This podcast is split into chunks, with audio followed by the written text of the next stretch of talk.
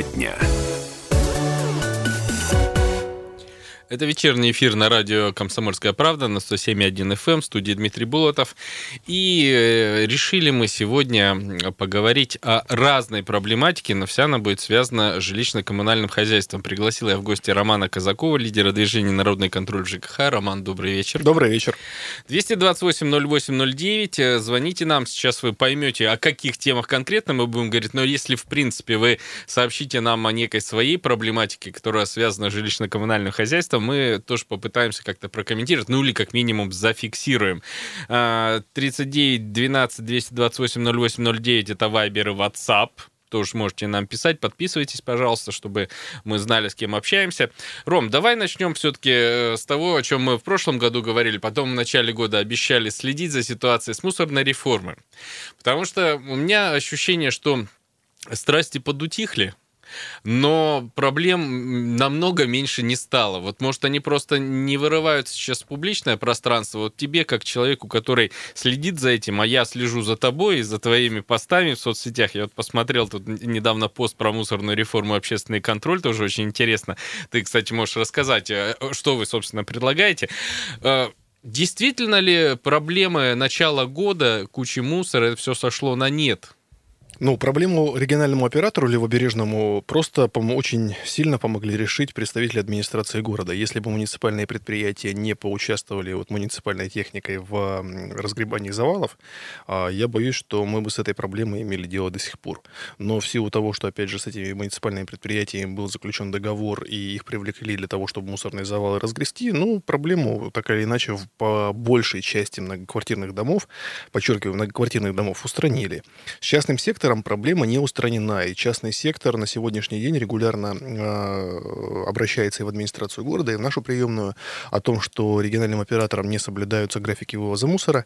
Там администрацией города до сих пор не оборудованы контейнерные площадки для того, чтобы был централизованный сбор. Там сбор имеет место мешковой.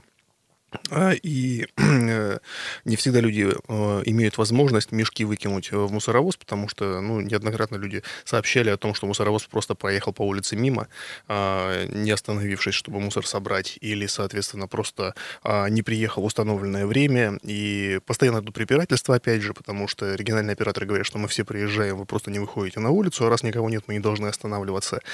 И вот эти как раз споры, они сегодня являются на самом деле главной проблемой, э, и вот как раз наше предложение по поводу участия там, общественного контроля в реализации мусорной реформы, оно именно об этом. Не может быть общественного контроля, если нет открытых данных. Если есть какой-то субъект, который имеет монополию на информацию, то автоматически эта ситуация становится непрозрачной. Что мы просим? Дело в том, что а, в соответствии с федеральным законодательством каждый мусоровоз регионального оператора должен быть оборудован ГЛОНАСС-трекером, который постоянно фиксирует его передвижение по карте. А, этот GLONASS-трекер фиксирует не только его координаты передвижения, но еще и скорость, остановки, время и так далее, и так далее.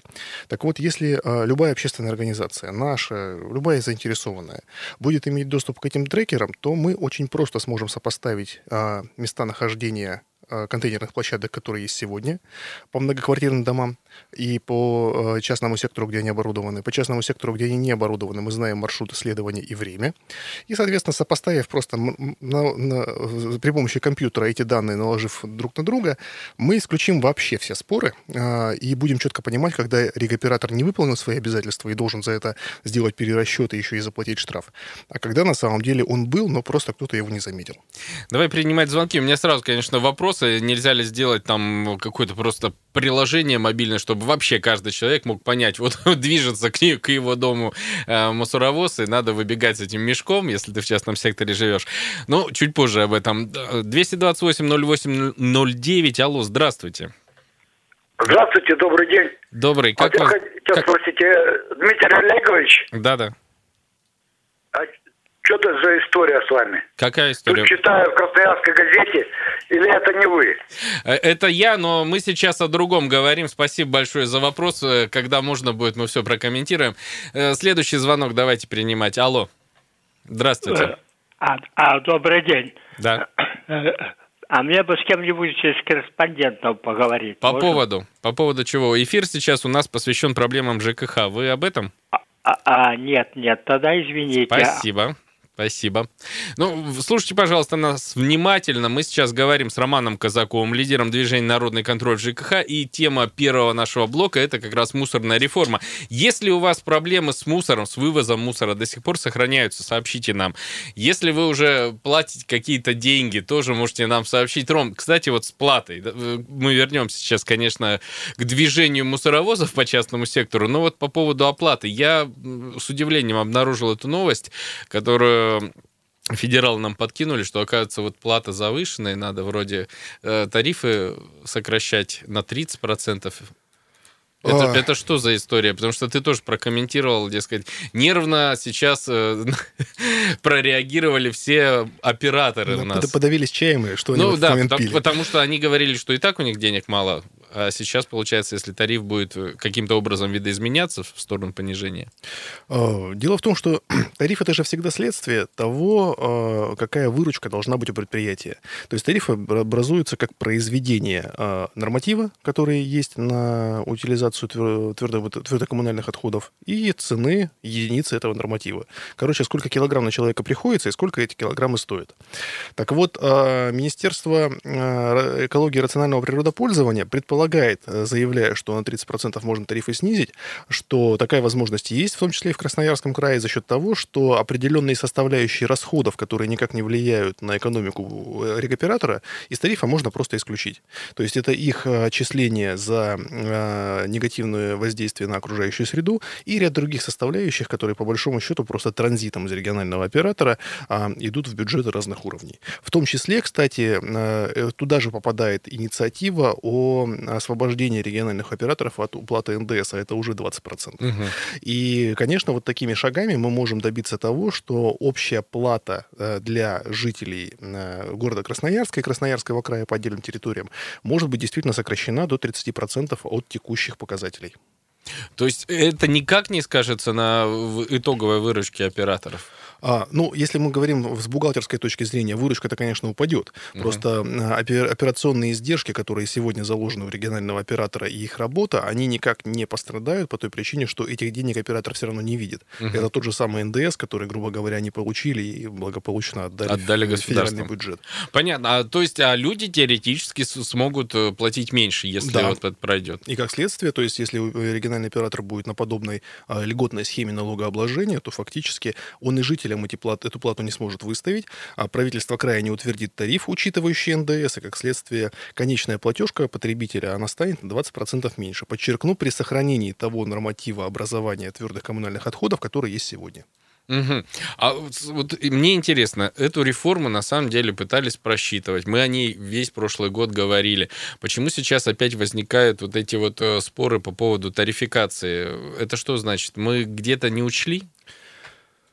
Я боюсь, что это, эти споры возникают не только у нас, они возникают по всей стране, и они возникают, я думаю, по одной причине, что те несколько лет, которые федеральное правительство, региональные правительства готовили реформу, они занимались, мягко говоря, не тем, потому что, учитывая объем э, времени и ресурсов, вложенный в подготовку, можно было все просчитать до запятой, а можно было распланировать все действия на ближайшие 10 лет, в течение которых регоператоры будут работать, в том числе строительство инфра- инфраструктуры, источники финансирования этой инфраструктуры, культуры. И сейчас просто э, идти по на, намеченному плану. Но учитывая, что сейчас фактически все работают с колес, и региональное правительство, мы знаем, что у нас в конце э, прошлого года дважды тариф утверждало. Сначала тарифы для разных берегов были разные, угу, потом казались угу, одинаковыми. Потом неожиданно, да. Сначала нормативы, нормативы образования отходов для многоквартирных домов для частного сектора были разные, потом тоже стали одинаковые. Федеральное министерство сейчас регулярно правит нормативную базу и всех вынуждает под нее подстраиваться. Но это называется работа с колес, а с колес работают тогда, когда план плана, в принципе, нет. Угу.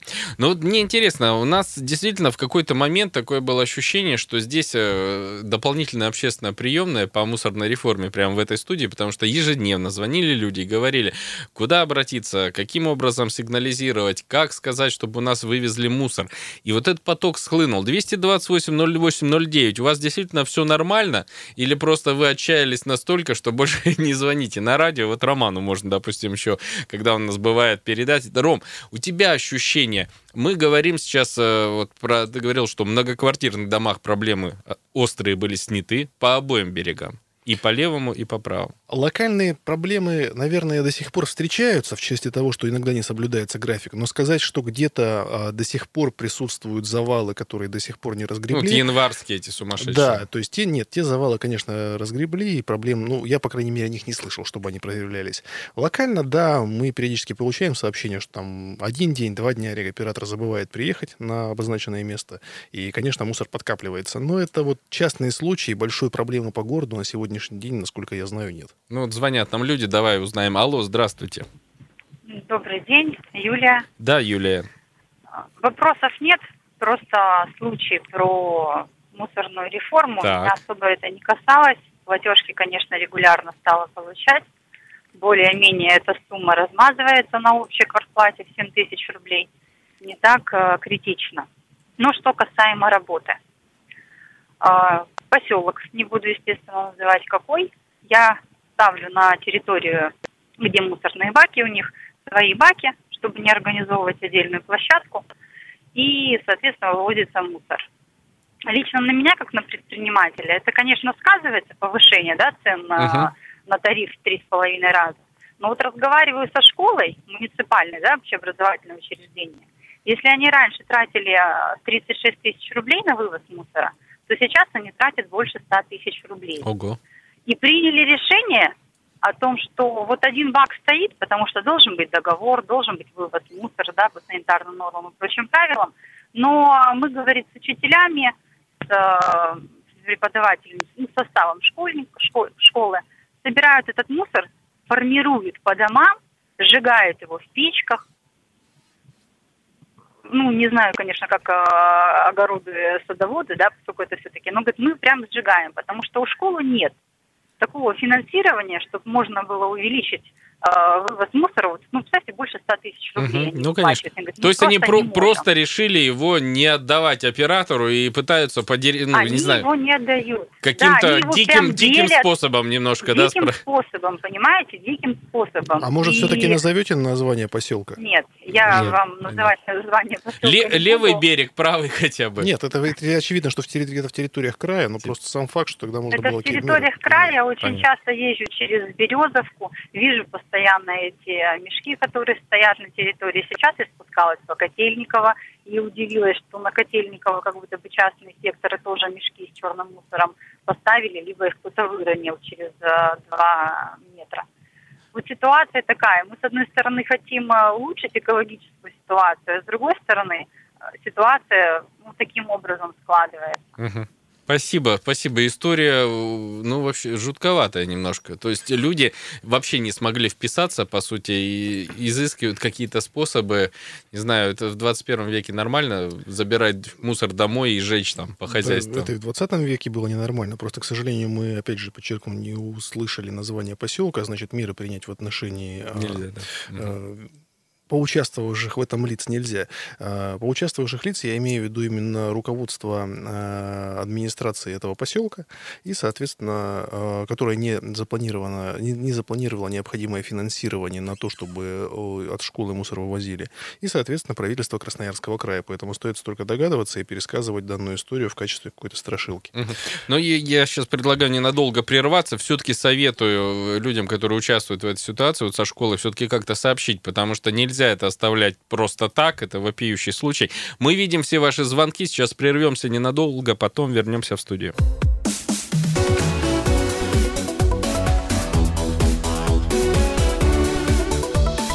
Тема дня. Продолжаем эфир на радио «Комсомольская правда». В студии Дмитрий Болтов. В гостях у меня Роман Казаков, лидер движения «Народный контроль в ЖКХ».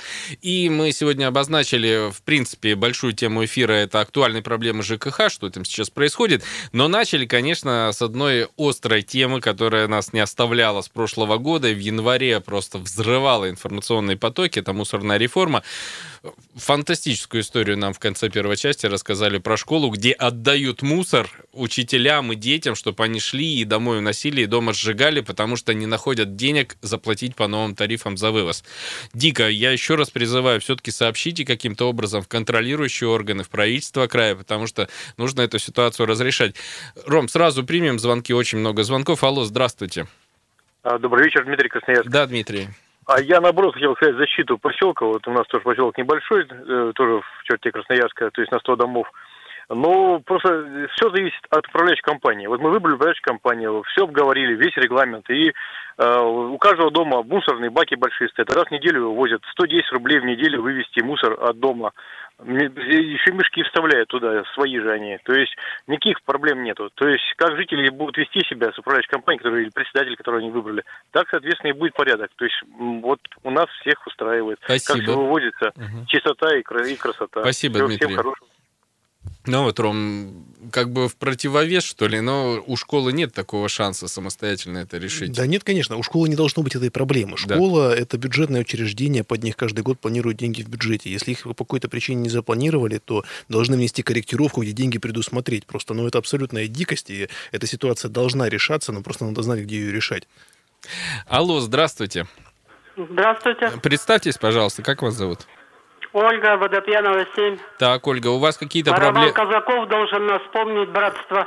ТСЖ братство. ТСЖ братство, да, что у вас да, там с мусором? Так, вопрос. Трое Мгм. прописанных, два пенсионера. А, среднестатистический э, вес э, мусора в месяц сколько?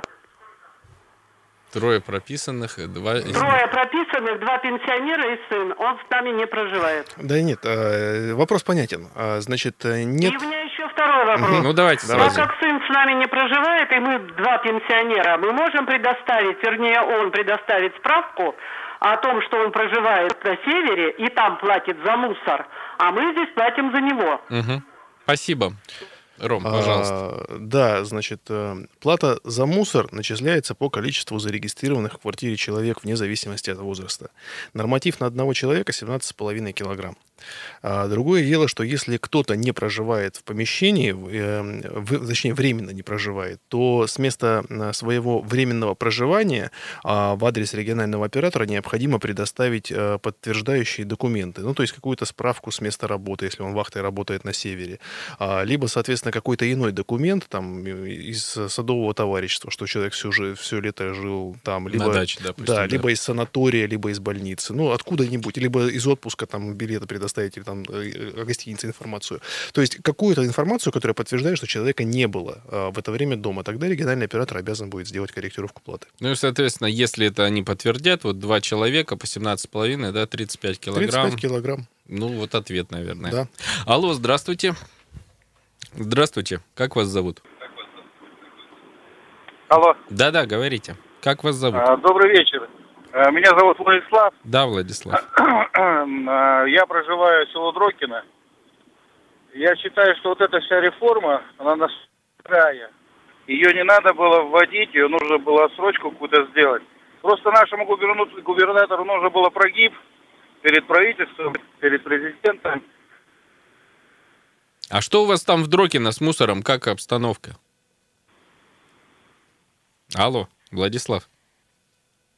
Куда-то исчез. Ну, Ну, мнение высказал, Да, да, возвращаемся к теме про частный сектор и открытость данных. Да? То есть мы же и про Дрокина то же самое можем сказать, что и в Дрокино же жалобы есть, и относительно э, периодичности приезда мусоровозов раз. И второй вопрос, который, кстати, касается не Дрокина, а в принципе всего частного сектора по всему Красноярскому краю. А что с залой-то делать? Ведь на самом деле на сегодняшний день операторы говорят, что зала в их нормативы, которые ты там 17,5 входит. килограмм, не входит. И надо каким-то образом ее пристраивать. В мусоровозы они ее брать отказываются, потому что она, ну, из-за нее, э, если она горячая, не остуженная, может, Может загореться, загореться мусоровоз, и у мусор, автоспецбазы он загорался. Они предлагают это все, в общем, собирать, но в мешках, пока в рамках текущего норматива, а дальше Минэкологии обязаны, точнее, обещают, потому что они обязаны пересмотреть норматив а, и, соответственно, внести коррективы до конца этого года. Но вот э, в течение этого периода регоператоры предлагают такое решение. Насколько оно обоснованное, надо советоваться с жителями частного сектора, потому что, может быть, э, будет подобран другой механизм решения проблемы. А, кстати, вот у Золы-то какой путь? У них Такой же, как у коммунальных отходов, в итоге на полигон, да, где хвосты э, Есть бесконечный спор а, относительно Куда того, что с этим делать и кто за это должен платить. Потому что э, и жители частного сектора, и ну, многие, скажем так, эксперты склоняются к тому, что все-таки это коммунальные отходы. Э, Значит, они должны входить в общую плату за вывоз твердых коммунальных отходов для частного сектора. Забирать их должен региональный оператор, и для этого он должен иметь спецтехнику. Конечно, как юридическое лицо, обращающееся с, подобным, э, с подобного вида отходами, он должен иметь разрешение, э, лицензию на транспортировку данных отходов. Ну а дальше, соответственно, благополучно до отвала и там с ним предпринимать какие-то меры. Ну, в школе мы вернулись опять к машинам, которые у нас мусор забирают. Роман, вот ваше предложение. Я дальше сразу как э, человек, который с интересом относится к, инновациям, вы говорите, вот ГЛОНАСС есть на каждой машине, давайте отслеживать. Как... Почему нельзя это открытым сделать не только для общественных общественных организаций, но, допустим, для каждого человека, вот как с автобусами, да, которые подходят к остановке, человек приблизительно понимает по этому маршруту, автобус там будет через 5 минут. Почему нельзя сделать так же с мусоровозами? Это надо сделать. Я же вот как раз с этого и начал, что не может быть монополии на э, открытые данные. Угу. То есть э, эти данные, просто я привел а, общественные организации в качестве примера, потому что сам руковожу одной из них, и нам было бы интересно с этим поработать, и мы бы хотели все-таки участвовать в процедуре. Но открытость данных, она предоставляет э, одинаковый доступ для всех. Протокол называется там API. Если угу. кому-то интересно из радиослушателей, соответственно, просто необходимо дать возможность взять эту информацию, кто захочет, всем, всем заинтересованным. Ну, да, есть, э, Журналистам, может быть, экспертам, Потому что проблематика, с моей точки зрения, надуманная. Вот мусоровоз там не в то время приехал или вообще мимо проехал. Я помню те времена, когда нужно было из подъезда в многоквартирном доме выйти в определенный момент времени когда они контейнерные площадки угу. оборудовали, а вот ездил мусоровоз, это где-то начало 90-х приблизительно. Это было жутко неудобно и действительно непонятно было зачем. Ну, вот о чем и речь. То есть дайте открытые данные, и тогда все споры навсегда исчезнут. Но на сегодняшний день, в общем, мы пока понимаем, что почему региональные операторы категорически отказываются, потому что споры будут, очевидно, не в их пользу. Там будет мало мусоровозов, Мало, мало мусоровозов, тотальное несоблюдение графика. И, и, кстати, очень интересно э, будет э, посмотреть, а куда на самом деле мусоровозы-то мусор возят. Все ли доезжает до полигона. Вот это, что... кстати, мне кажется, самое главное, почему они не ну, хотят ну, конечно, открывать данные. потому что мы в средствах массовой информации, и, кстати, там ну, с видеофиксацией была же история, что региональные операторы все вывозили изначально не на полигон, а на точку временного накопления. И уже оттуда возили на полигон. А это прямое нарушение их договора и повод для его расторжения. Поэтому я понимаю их препятствия, но все-таки я рассчитываю, что Минэкологии э, услышит наше предложение в конечном счете, и депутаты нас поддержат, и данные будут открытыми, а значит и контроль за, за региональными операторами будет полный, и им бессмысленно будет хитрить, проще будет выполнить те требования, которые они изначально на себя взяли. Давайте еще успеем, наверное, в этой части звонок принять. Алло, здравствуйте. Так, мы с вами уже здоровались. Я получила ответы, но они некорректны. А почему, По да? 17,5 килограмм на человека. Это норма, понимаете? А это норма. Что значит норма? Кто ее рассчитывал? По-русски а, говоря, это секундочку. бред. Нам, двоим пенсионерам, это Подождите много. секундочку. Это норма, которая прописана в законе. То есть это не Роман рассчитывал, не я здесь в студии. Ром, ты можешь как-то еще прокомментировать? Да, что, ней, что с этим делать? С ну, этим бред. можно спорить, спорить. Вот сколько угодно. Я тоже, кстати, не согласен. Но это вопрос вопрос просто констатации факта. У нас есть Министерство экологии. Они там в течение года нанимали специализированный институт, который высчитывал и состав э, твердых коммунальных отходов, и, соответственно, их удельный вес на одного человека. Вот усредненно они посчитали, что 17,5 килограмм на человека. Соглашаться с этим или не соглашаться, мы вправе. Предлагать свои решения мы вправе. Но а, иначе, чем это есть на самом деле, пересказывать норму закона, это неправильно и некорректно. Мы не можем и не должны вводить людей в заблуждение. Вот Минэкологии сейчас утвердила 17,5 килограмм на человека. Мы об этом говорим. Добьемся того, чтобы этот норматив был снижен, будем говорить про сниженный норматив. Но пока он таков. Ну, а, кстати, вот я здесь осталось у нас буквально в этой части 50 секунд, но мне интересен этот звонок. То есть женщина действительно смотрит на свой мусор. Она видит, что нет у нее 17 или тем более 35 на двух человек проживающих. Но с этим сделать в принципе ничего нельзя. А, сейчас нет. Если Министерство экологии, опять же, они а, сейчас что происходит? Минэкологии сейчас в течение вот года, первого года реализации реформы а, уточняет реальный вес мусора, который приходится на одного человека. И по итогу реальных замеров должны будут представить эту информацию, утвердить новые нормативы. Пока угу. нормативы расчетные, новые нормативы будут действовать уже в 2020 году. Посмотрим, какими они окажутся. Ну, я согласен абсолютно с тобой, что сейчас другие какие-то цифры называть абсолютно некорректно, потому что это будет просто вал непонятный понимания, и все запутаются окончательно. 17,5 на человека. Вот и считайте, как говорил герой одного фильма. Сейчас у нас впереди новости, потом мы вернемся в эту студию с Романом Казаковым. Не переключать.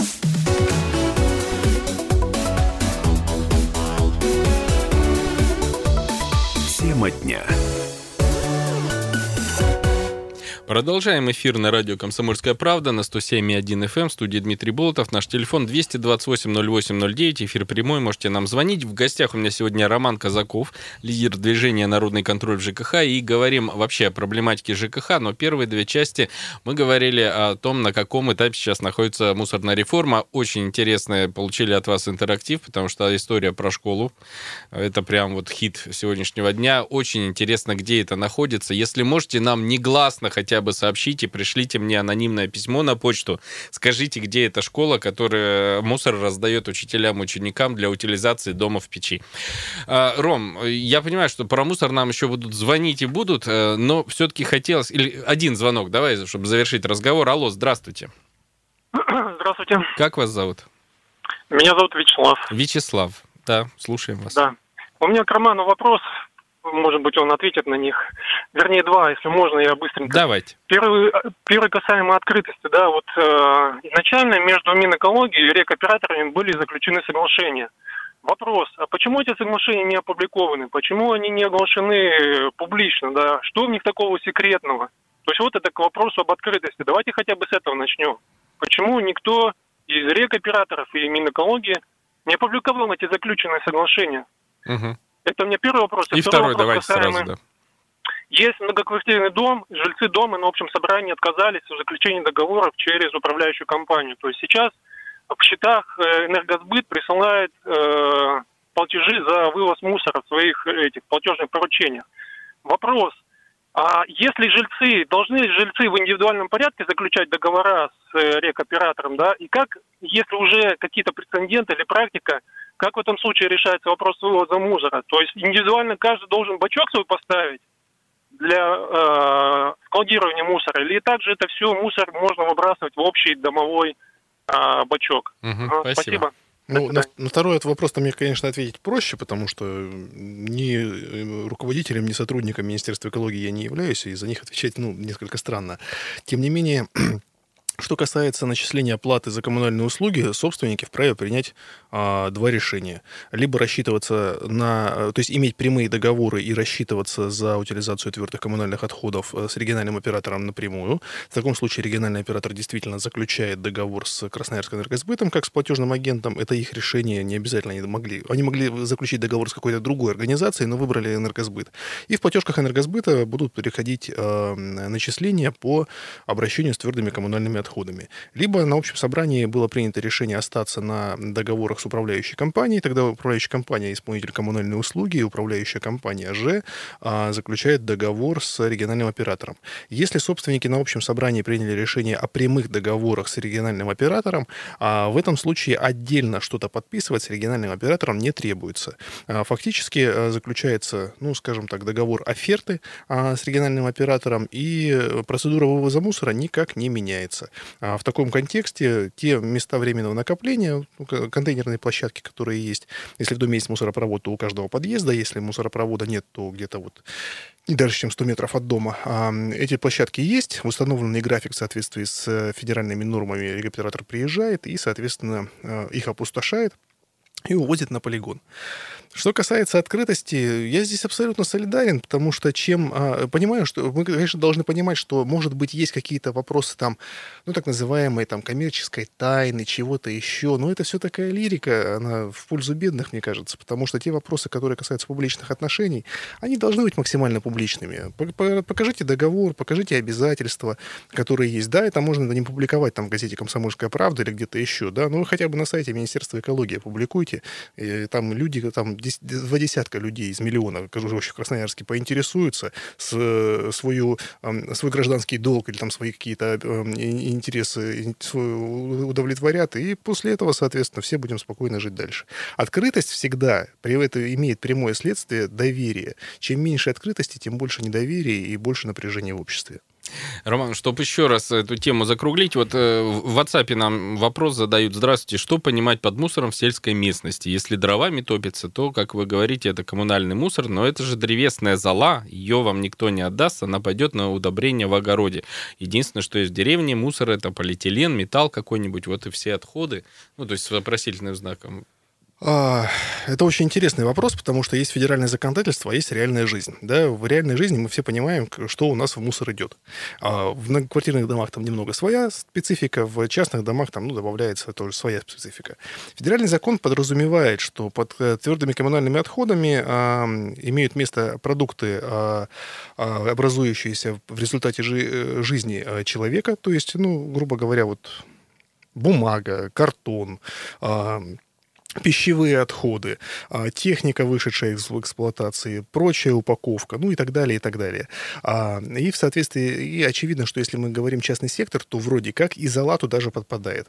При этом, конечно, если э, жители частного сектора не будут э, выкидывать золу, а будут ее там на огород пускать в качестве удобрения, ну так региональный оператор спасибо скажет. У него проблем меньше в этом случае возникнет. А, И меньше обязательств, опять же, перед э, людьми.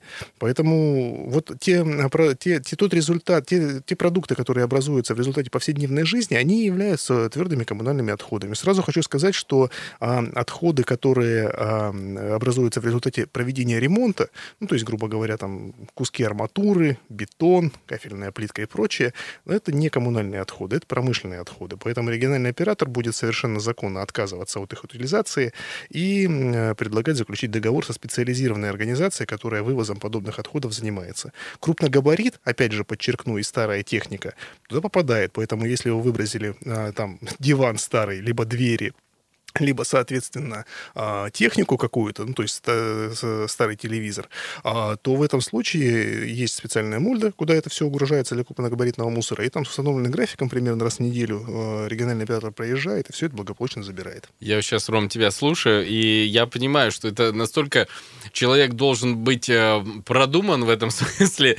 То есть я должен каждый раз задуматься, к чему относится. Люди же зачастую просто берут все и в один и тот же бак вывозят А там, там, в мешках, не знаю, там, Неизбежно придется ведрах, задуматься. в пакетах. Мы вот недавно ремонт делали, да, и как раз с этим столкнулись. Но вот есть там, соответственно, в результате ремонта какое-то количество там вот отходов, которые явно не коммунальные. Мы их, конечно, поставили рядом с мусоропроводом.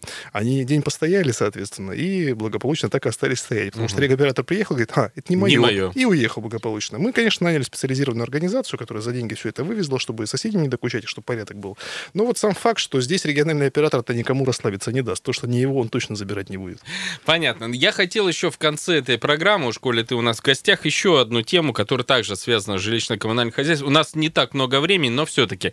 Вы, я так понимаю, вот в процессе обсуждения тарифов на тепло и разных высказываний от руководителей разных ведомств попытались э, собрать информацию по- про тарифы на тепловую энергию да, в разных городах Сибирского федерального округа.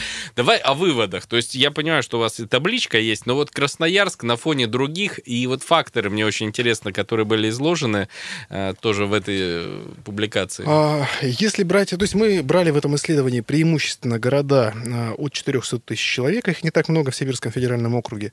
А, По этим городам, если в абсолютном выражении говорить, Красноярск оказался на четвертом месте, а, потому что над нами были Улан-Удэ, над нами был Томск, и над нами... Ну, то есть там дороже, да, А, если простым Да, языком. и Барнаул. Там было дороже, но хочу отметить, что в силу того, что там людей живет в два раза меньше, то, а в Красноярске, ну, очевидно, в два раза больше, то э, тариф там, естественно, э, при прочих равных, то есть если бы там жи- людей жило столько же, был бы меньше, чем в Красноярске.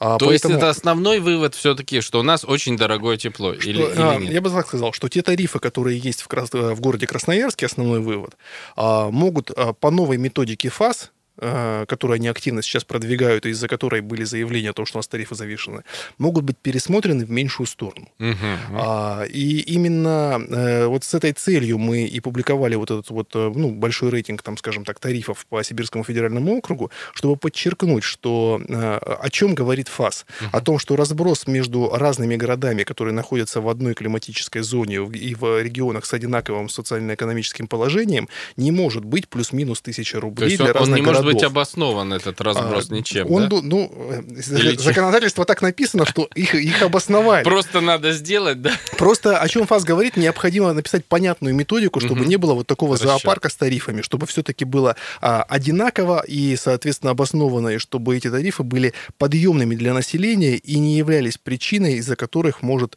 а, не запуститься отопительный сезон в отдельных территориях. Но, кстати, вот чтобы люди понимали, ниже нас по тарифу, то есть все дешевле за тепло платят Омск, Кемерово, Абакан. Иркутск, Кемер- Новосибирск вечный наш. Кемерово на самом деле... это- Норильск меньше платит, да, гораздо. Да, и при условии, что на риск на газу.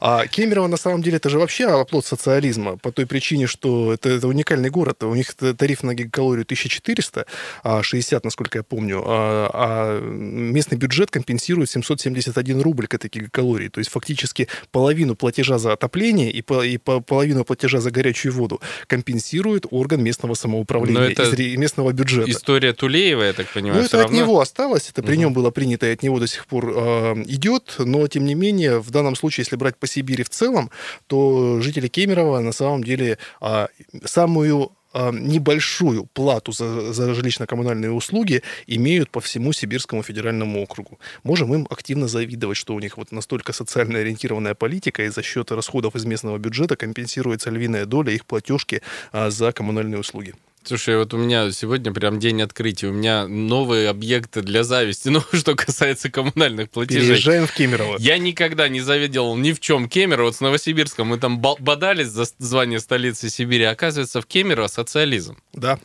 В каком-то смысле да, причем я могу сказать, что это же касается не только вопросов там вот компенсации платы за тепло. У них же по такому же принципу регулируется и, в принципе, жилищно-коммунальный комплекс в городе.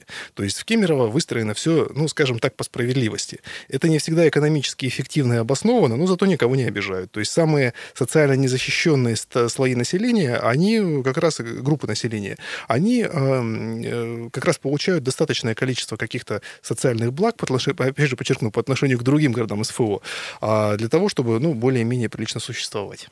Ну вот, э, очень интересная информация под финал программы от Романа Казакова, лидера движения «Народный контроль ЖКХ». Мы еще... На сегодня мы заканчиваем, но еще темы ЖКХ, конечно, в нашем эфире будут присутствовать. И Роман тоже спасибо.